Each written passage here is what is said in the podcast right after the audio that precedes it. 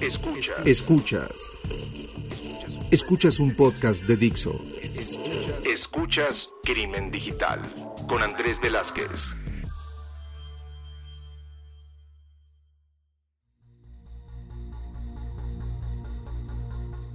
¿Qué tal amigos? Bienvenidos a esto que es Crimen Digital, su podcast de seguridad informática, delitos informáticos, todo lo que tiene que ver con cibercrimen. Mi nombre es Andrés Velázquez, arroba cibercrimen. Me encuentran eh, también en Facebook como Andrés Velázquez Cibercrimen. Y recordarles que nos pueden llegar a mandar sus comentarios de qué les ha parecido los últimos episodios de este su podcast Crimen Digital, ya sea vía Facebook o Twitter. También recordarles que está la página de crimendigital.com donde me pueden llegar a mandar un mensaje que me llegará por correo electrónico y les podré llegar a contestar. Si no, ya saben, mándenos sus comunicaciones. Hace tiempo que muchos de ustedes no nos mandan comunicaciones, los extrañamos, así es que por favor díganos que nos están escuchando. Y el día de hoy traigo un invitado, como en muchos de los episodios, que la verdad tengo, estoy muy contento de que haya aceptado. Eh, es toda una celebridad también en el medio y hemos trabajado juntos ya varios años. Me lo encuentro en diferentes eventos y el día de hoy tengo el placer de que esté con nosotros Jonathan Mendoza. Jonathan, ¿cómo estás?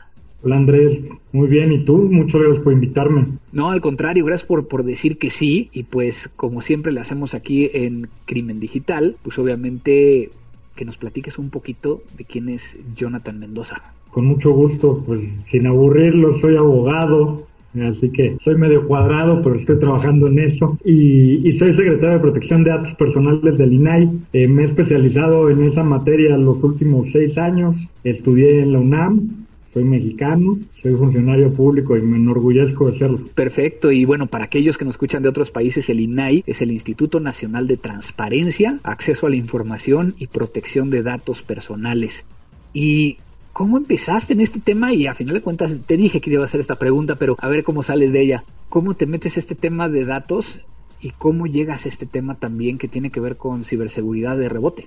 Pues casualidades de la vida, qué oportunidades que van surgiendo en el camino. El tema de datos, pues eh, lo empiezo a, a tratar en otra institución, en el Tribunal Electoral eh, federal. Me toca ser suplente ahí de un integrante de los comités de información, que ahora son comités de transparencia. Ahí me empiezo a involucrar, luego nombran comisionado a, a mi jefe, que es el comisionado Acuña, y me invita a trabajar al INAI hace pues ya seis años, Andrés, y en la Secretaría, pues en, en, noviembre del 2020 cumplo seis años, entonces pues ahí me voy metiendo poco a poco, aprendiendo, estudiando y interesándome sobre el tema, es un tema que te atrapa. Y luego, pues ahí su vinculación con la ciberseguridad, pues en el entorno digital, ¿no? Ya, ya no se puede entender el tema de protección de datos personales sin, sin vincularlo directamente con cuestiones de ciberseguridad. O sea, de verdad, ya sería como absurdo pensar que se están protegiendo bien los datos personales si no tienes garantizados este, por ciertos estándares en, en el aspecto digital, ¿no? O sea, por lo menos confidencialidad, este, integridad, ¿no? Y bueno, este, este tridente que conforma la ciberseguridad. Y es un tema muy, muy apasionante, ¿no? Muchas veces las organizaciones mandan el tema de datos personales a los técnicos. Hay veces de que lo mandan o lo dejan específicamente en los abogados. Y como que hace falta que hablemos más, ¿no? Para poder llegar a hacer algo. Por supuesto, no, pues no es un tema que puedan ver nada más los abogados. Eh, los abogados no saben mucho de tecnología y lo que saben es por hobby, no por formación. O sea, es una cuestión multidisciplinaria. Si no, si no vinculas a abogados con eh, ingenieros, con científicos o, o mineros en materia de datos personales, la verdad es que te quedas corto. Yo, yo pienso así, la verdad, objetivamente, Andrés. Creo que es multifacético, es un tema que tiene muchas aristas y que eh, pueden aportar distintos profesionistas desde sus ámbitos de especialidad. Me ha tocado compartir, dar, eh, eh, dando clases en algunos, algunas universidades, particularmente en temas donde, donde buscamos que los abogados entiendan un poco más, ¿no? De esta parte tecnológica y cómo, cómo un dato personal puede llegar a residir dentro de una computadora. ¿Cuál es el reto mayor cuando hablamos de datos personales y tecnología? ¿Qué es lo que, lo que nos cuesta, a lo mejor inclusive a los, a los que somos más técnicos, en poder llegar a explicarlo? Pues yo creo que primero superar esta, esta barrera mental que en muchas ocasiones tenemos, esta falsa elección, ¿no? O, o, algunos le llaman falsa dicotomía, ¿no? Entre elegir entre innovación o tecnología y privacidad o protección de datos personales. Una cosa no está peleada con la otra. Ahora en épocas de COVID, pues es lo mismo que ha pasado con el derecho a la salud y la protección de datos personales. No tienes que elegir uno, se complementan. Entonces, quizá el gran reto es que al momento de desarrollar eh, software o, o diseñar aplicaciones, haya un punto a considerar de privacidad en quien lo está haciendo. Claro, a través de privacidad por, por diseño, eso es lo ideal, pero por lo menos que sepa que es un derecho humano, un derecho fundamental que tiene que respetar al momento que está este, desarrollando esa app y, que para ese efecto pues se tiene que llegar de, especialistas o hacerse un especialista. Y en ese sentido, digo, pido perdón a nombre de todos los ingenieros que hemos estado haciendo apps y demás y que cometemos estos errores, pero digamos que estas aplicaciones, como tú bien dices, lo que buscan es innovar, ¿no? O sea, ¿cuál es la forma más rápida y poder llegar en muchos de los casos es entre más información pueda tener, más puedo llegar a hacer con ella y que a lo mejor ni siquiera estoy considerando el hecho de si la voy a transferir, dónde la voy a guardar y, y demás. Desde esa perspectiva, obviamente, pues vivimos muchas veces en, el, en la oscuridad de realmente qué datos está obteniendo una, una aplicación. Sí, porque eh, efectivamente puedes obtener datos y de ahí puedes derivar otros datos. Yo te diría que te pido perdón en, nombre de todos los, los, abogados que no entendemos este por qué eh, eh, están tratando de explotar en mayor medida las aplicaciones cuando las están desarrollando, diseñando. Porque la verdad de las cosas es que como tampoco es un, un aspecto que dominemos o en los en lo cual eventualmente seamos expertos, pues lo vemos muy cuadrado. ¿no? Y es por eso que esta interlocución o interacción que, que tú platicas es indispensable para entender el, el, tema más integralmente. Sucede en otros países, ¿no? En la región no es muy común que haya ingenieros que sepan de datos o especialistas de datos que sepan de tecnología. O sea, encontrar un, un perfil así de eh, pues completo es difícil, ¿no? Y, y ahí puedes tú decirme, y, aparte lo sabes mejor que yo, que hay un gran déficit de, profesionales en materia de ciberseguridad, pero yo te diría que también en materia de datos personales a nivel regional, incluso global. Claro, y entonces eh, estás, estás armando algo nuevo, ¿no? Y que cuando me lo platicaste hace tiempo, me pareció eh, increíble, o sé que, que, hay cosas similares en otros lados, pero que, que, creo que podría llegar a ser de un alto, alto interés, pero también un alto valor para cualquier país, ¿no? En este caso estamos hablando de México por el hecho de que estás en esta posición como, como secretario de protección de datos personales y que nos puede llegar a dar mucho. ¿Qué nos puedes llegar a medio platicar sin, sin llegar a un, a un tema este, que te afecte? ¿Qué, ¿Qué, nos puedes platicar de esta idea? No, no, yo creo que en términos generales se los puedo platicar muy bien. Mira, en México la protección de datos personales es un derecho en construcción, ¿no? Hay que generar una cultura de protección de datos personales. Hay que meter este tema incluso a los programas de estudio de niveles básicos en nuestro país para ir formando generaciones que tomen este aspecto como algo eh, importante, relevante. Lo mismo sucede en temas de ciberseguridad. Te veía hace poco en, redes este, opinando en ese sentido, ¿no? ¿Cuándo será cuando eh, un plan de estudios en, en nuestro país o en cualquier otro país de la región, pues empiece a considerar este tipo de cuestiones más, más vinculadas con educación digital. ¿no? En ese sentido, eh, pues el, proyecto eh, es ambicioso, pero busca eh, dar pasos más rápidos hacia eh, generar una, acortar eh, la brecha que hay entre entorno digital, tecnología, innovación, Internet y protección de derechos fundamentales. ¿Cómo estamos buscando hacerlo? Con enfoque a privacidad o protección de datos personales. Bueno, eh, surgió como un laboratorio de, seguridad eh, enfocado a datos y, y, de privacidad. La verdad es que no ha sido fácil, eh, Andrés, te lo digo como es porque es un proyecto desde luego institucional, o sea, yo nada más puse la semilla de tener una idea y, me, y el equipo es quien la ha desarrollado, eh, así ha sido y hay que reconocerlo, pero no es fácil porque implica inversión, inversión de recursos públicos en innovación o en tecnología. No es algo que esté sucediendo mucho en nuestra actualidad, sin meterme a temas que no me corresponden, no solo en México, a nivel regional. O sea, si tú no inviertes en tecnología, ¿Y qué te cuento de esas historias? Pues del otro lado están los ciberdelincuentes invirtiendo en tecnología todo el tiempo, porque esa es su materia prima, ¿no? Así es como obtienen eh, beneficios económicos de hacer ingeniería social y phishing. Por ejemplo, veía algún reporte eh, de ayer o antier de Interpol que señalaba precisamente, es más, tú lo, tú lo pusiste en, en Twitter, que señalaba que estos son los mecanismos que, que más se utilizan para obtener ilegalmente datos personales. Entonces, pues ahí te va. Eh, estamos buscando tener herramientas básicas en un primer nivel para poder analizar aplicaciones móviles con un alcance determinado y hacer recomendaciones a la ciudadanía para ver qué tan invasivas son en materia de privacidad, ¿no? Porque a veces eh, lo que sucede en este ánimo de, como bien señalas, tener más, más insumos o, más materia prima para las apps, pues eh, en ocasiones se recaba mucha información y eso genera que no sea proporcional la obtención. O sea, a lo mejor tú estás desarrollando una, una plataforma, un servicio para, ¿qué te gustaría?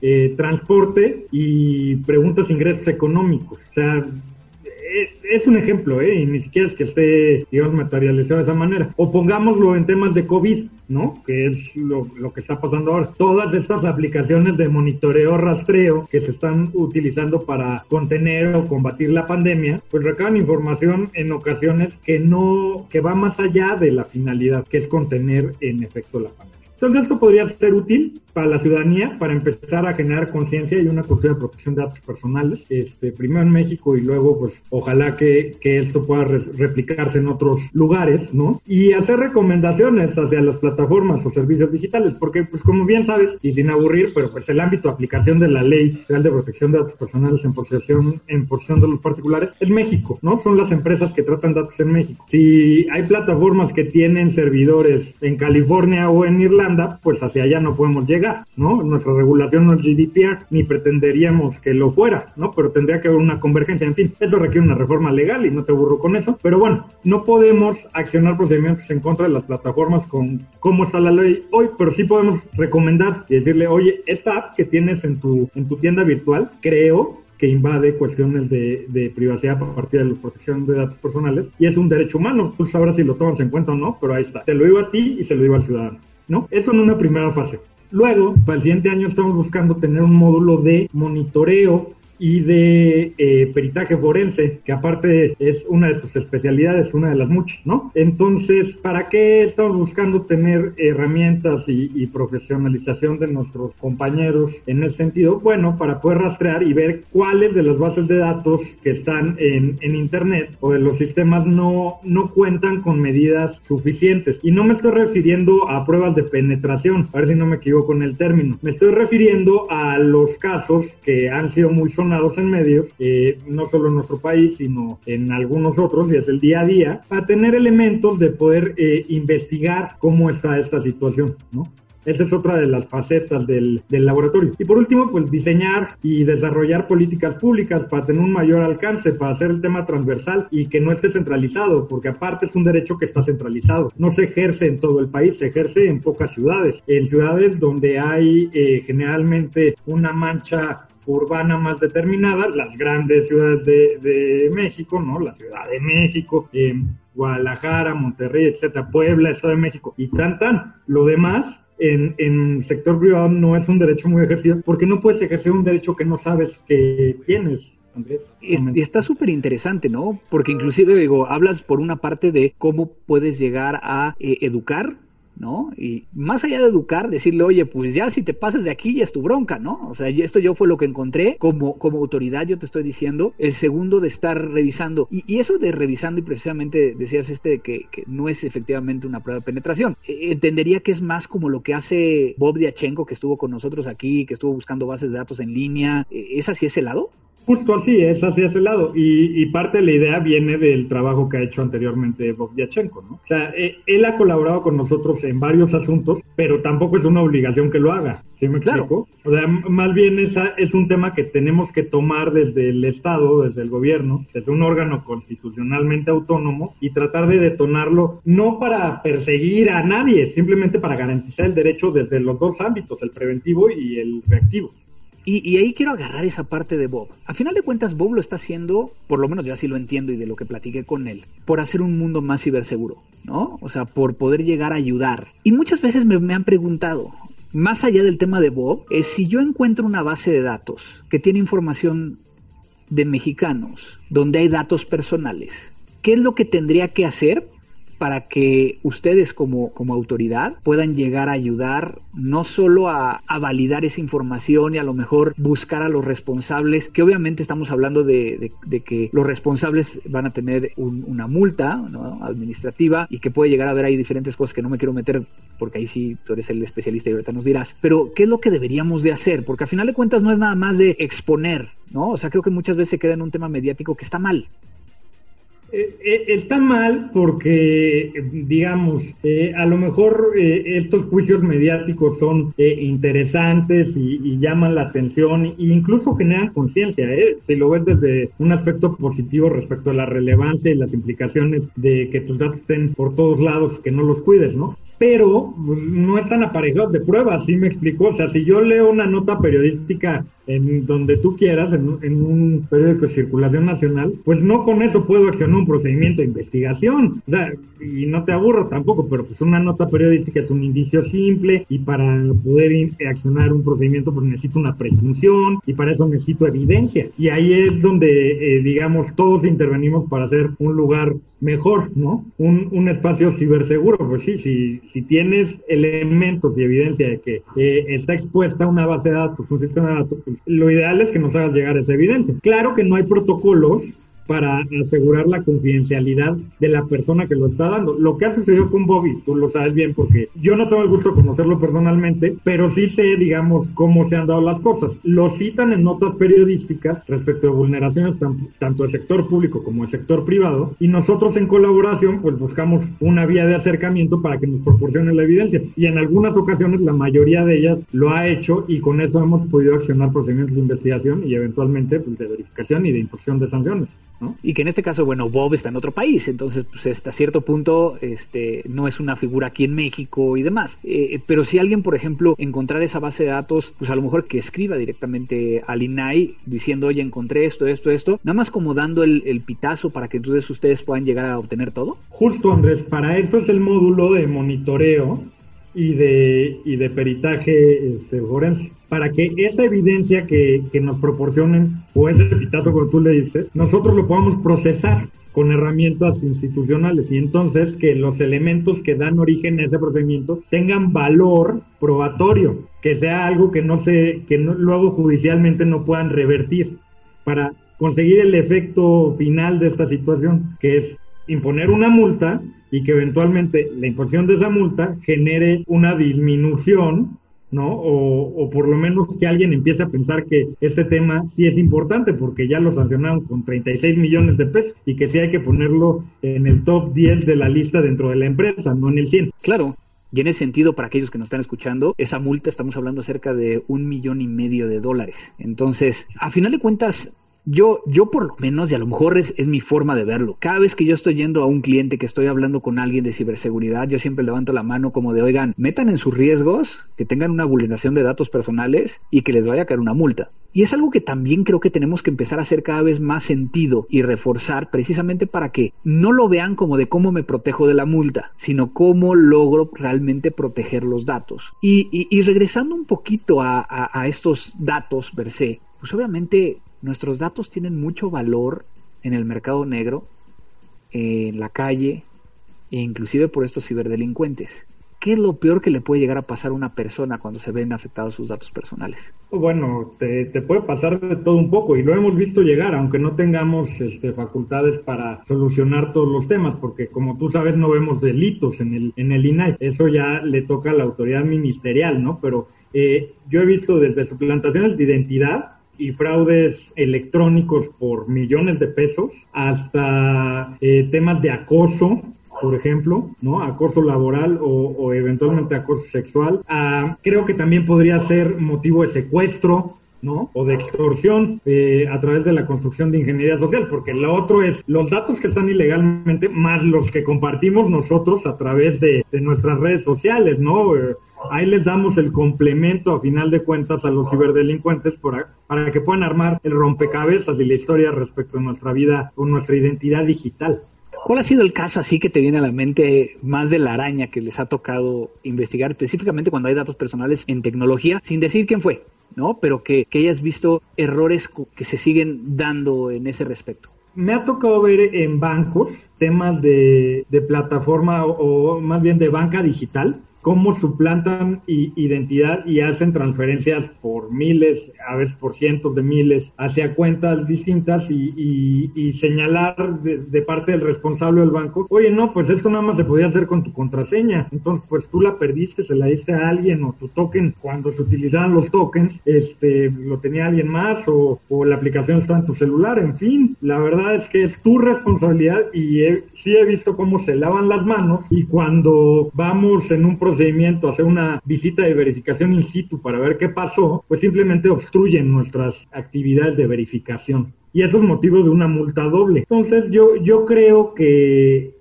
sí es muy relevante el tema y que aparte tiene un gran espectro, porque te estoy hablando de bancos o del sistema financiero, pero igual te puedo hablar de un dentista o, lo que pasa en una escuela primaria. Todos tratan datos. El sector eh, educativo es, es un tema para la araña, como dirías tú, porque suben imágenes eh, de menores de edad a sus páginas de internet para promocionar a diestra y siniestra. Tomar en cuenta no solo protección de datos personales, sino interés superior del menor. Claro. ¿Qué tanto estamos teniendo colaboración a nivel, a nivel América, a nivel internacional en estos temas? Pues mira, yo creo que faltan mecanismos, ¿no, no Andrés, de, colaboración? Vamos a hablar primero de datos. México está adherido al 108, ¿no? Al convenio 108 del Consejo de Europa, que es el único tratado internacional que hay en materia de datos personales que no es global, sino es eso, de Europa y se pueden adherir a algunos otros países. Nada más que pues ese convenio es de 1981 ¿no? Entonces está un poco rebasado por la realidad. Y hay un convenio 108 Plus o, convenio 108 modernizado que toma en cuenta aspectos más relacionados con GDPR, pero de ese todavía no somos parte. Y a nivel regional, nadie lo es. Lo, lo ha firmado por ahí Uruguay y Argentina, pero no lo han ratificado. Es más, ni siquiera entra en vigor. Va a entrar en vigor en 2023 o cuando se obtenga la firma de 39 países, me parece. Eso es por lo que refiere a datos, ¿no? Entonces faltan elementos de colaboración por lo menos formal. Desde luego hay muchas redes, ¿no? Eh, está APA, está APEC, está la Red Iberoamericana de Protección de Datos Personales, está el Consejo Consultivo del 108, en fin, hay varios, eh, digamos, espacios en los, en los cuales se puede colaborar, pero informalmente. Ahora vamos a hablar de ciberseguridad, pues, ¿qué te parece este, el convenio de Budapest? ¿no? No lo hemos firmado y, y es de hace casi 20 años, ¿no? Es de 2001. Eh, la estrategia de ciberseguridad de nuestro país, pues, no está acabada. ¿no? ya no hablamos de la implementación, simplemente no se ha echado a andar. Veía yo por ahí el reporte de eh, BID y OEA, ¿no? Lo sacaron creo que en la última semana de julio fue. sí, en la última semana de julio. Y, y no se veía tan mal el escenario de México, pero pues estaban tomando datos de 2017. O sea, si tú lo trasladas, claro que para como estaba el tema en 2016, pues sí han pasado varias cosas. Las suficientes yo diría que no. Yo creo que hay mucho por hacer y que faltan herramientas y en algunos casos voluntad. Pues eh, como tú sabes, siempre el tiempo es todo un, tema en estos podcasts, pero qué interesante todo lo que nos estás diciendo. Qué gusto que estés tú eh, ahí sembrando esta semillita, como tú dijiste, en estos proyectos, en este laboratorio de seguridad y, protección de, datos. Yo creo que será muy interesante que después regreses a platicarnos un poquito de cómo te fue con ese, con ese laboratorio, hacia dónde va, particularmente porque estás hablando de que también tiene la parte de evidencia digital, ¿no? que tanto hemos hablado en este podcast y que a final de cuentas se vuelve un tema súper interesante, ¿no? Y que a final de cuentas, para los que nos están escuchando, creo que el tema de datos personales, como tú ya lo dijiste, cada vez es más relevante y no en todos los países le están dando el mismo, el mismo peso. Eh, yo creo que será importante el poder llegar a ver los próximos años también de cómo se, se va dando este tipo de cuestiones, ¿no? Por supuesto, Andrés, las veces que, que, me invites, aquí estaré encantado de compartir el espacio. Y a eso tenemos que emigrar a, a, una, a un estándar global, a convergencia normativa y de implementación, porque de nada sirven las normas que no son eficaces. Y este tema no respeta fronteras. Se requieren soluciones globales para que tenga un alcance adecuado, como ya sucedió en algunas otras regiones, por ejemplo Europa y la colaboración que hay entre distintos países en investigación de Europol, en fin, eh, muchas gracias por invitarme y cuando quieras aquí estaré de nuevo platicándote qué ha pasado. Y no quiero dejarte ir, se me ocurre ocurrir algo y quiero que, que hablemos muy brevemente. Lo dijiste, pero a mí como que se me fue. ¿Qué tanta preocupación deberíamos de tener con datos personales y menores? No, bueno, pues toda, ¿no? Más en, la actualidad. O sea, digamos, todas las actividades eh, derivadas de la pandemia hace cuatro meses pues, se hacen enfrente de una computadora. Muchas personas estaban acostumbrados a ya hacerlo como parte de su actividad diaria y muchas otras no. Pero ahora es, digamos, pues no hay opciones. Y los niños no lo hacían, o lo hacían muy poco, y si lo hacían, lo hacían en las escuelas. Ahora las clases son virtuales. El próximo ciclo escolar, a partir del 24 de agosto, pues va a ser virtual y, que yo sepa, hay escuelas que van a utilizar herramientas como G Suite, por ejemplo, de Google, ¿no? Eh, cuando tú utilizas herramientas como estas, que son de, uso gratuito en principio, pues te ciñes a las políticas de privacidad, ¿no? Y desde luego los datos no están en México, los datos están en California. Entonces yo te diría que claro que es preocupante y claro que hay que poner el foco ahí y más en este momento. Es, es, siempre, siempre un gusto platicar contigo. Muchísimas gracias. Si alguien quisiera llegar a ponerse en contacto contigo, sé que eres muy, eh, estás muy eh, compartiendo mucha información en, en, Twitter, ¿no? Pero ¿por dónde pueden llegar a, mandar un mensaje o, consultarte algo? Por redes sociales o al correo institucional también. Jonathan.mendoza.org .mx y en Twitter soy Johnny Mendoza. Johnny Mendoza, perfecto. Y siempre estás ahí compartiendo acerca de nuevas cosas y, demás. Síganlo, va a ser muy interesante eh, lo que encuentren en ese, en ese timeline. Pues agradecerte por tu tiempo y pues espero hablar contigo muy pronto. Gracias Andrés, estamos en contacto. Gracias a ti por todo. Y pues con esto damos por terminada esta, esta charla tan interesante. Y pues sí, pónganse a pensar a quién le han dado sus datos personales. Si realmente esa aplicación que bajaron para poder llegar a verse más viejitos, mandar videos y demás, está haciendo lo que debe hacer con sus datos personales. Es simplemente una pequeña reflexión. Y recuerden que nos pueden llegar a encontrar en nuestras redes sociales, eh, Crimen Digital en Twitter, Crimen Digital en Facebook, www.crimendigital.com en eh, la página donde nos pueden mandar mensajes. Díganos qué es lo que quieren llegar a escuchar. Y pues no me queda más que decir que esto fue Crimen Digital.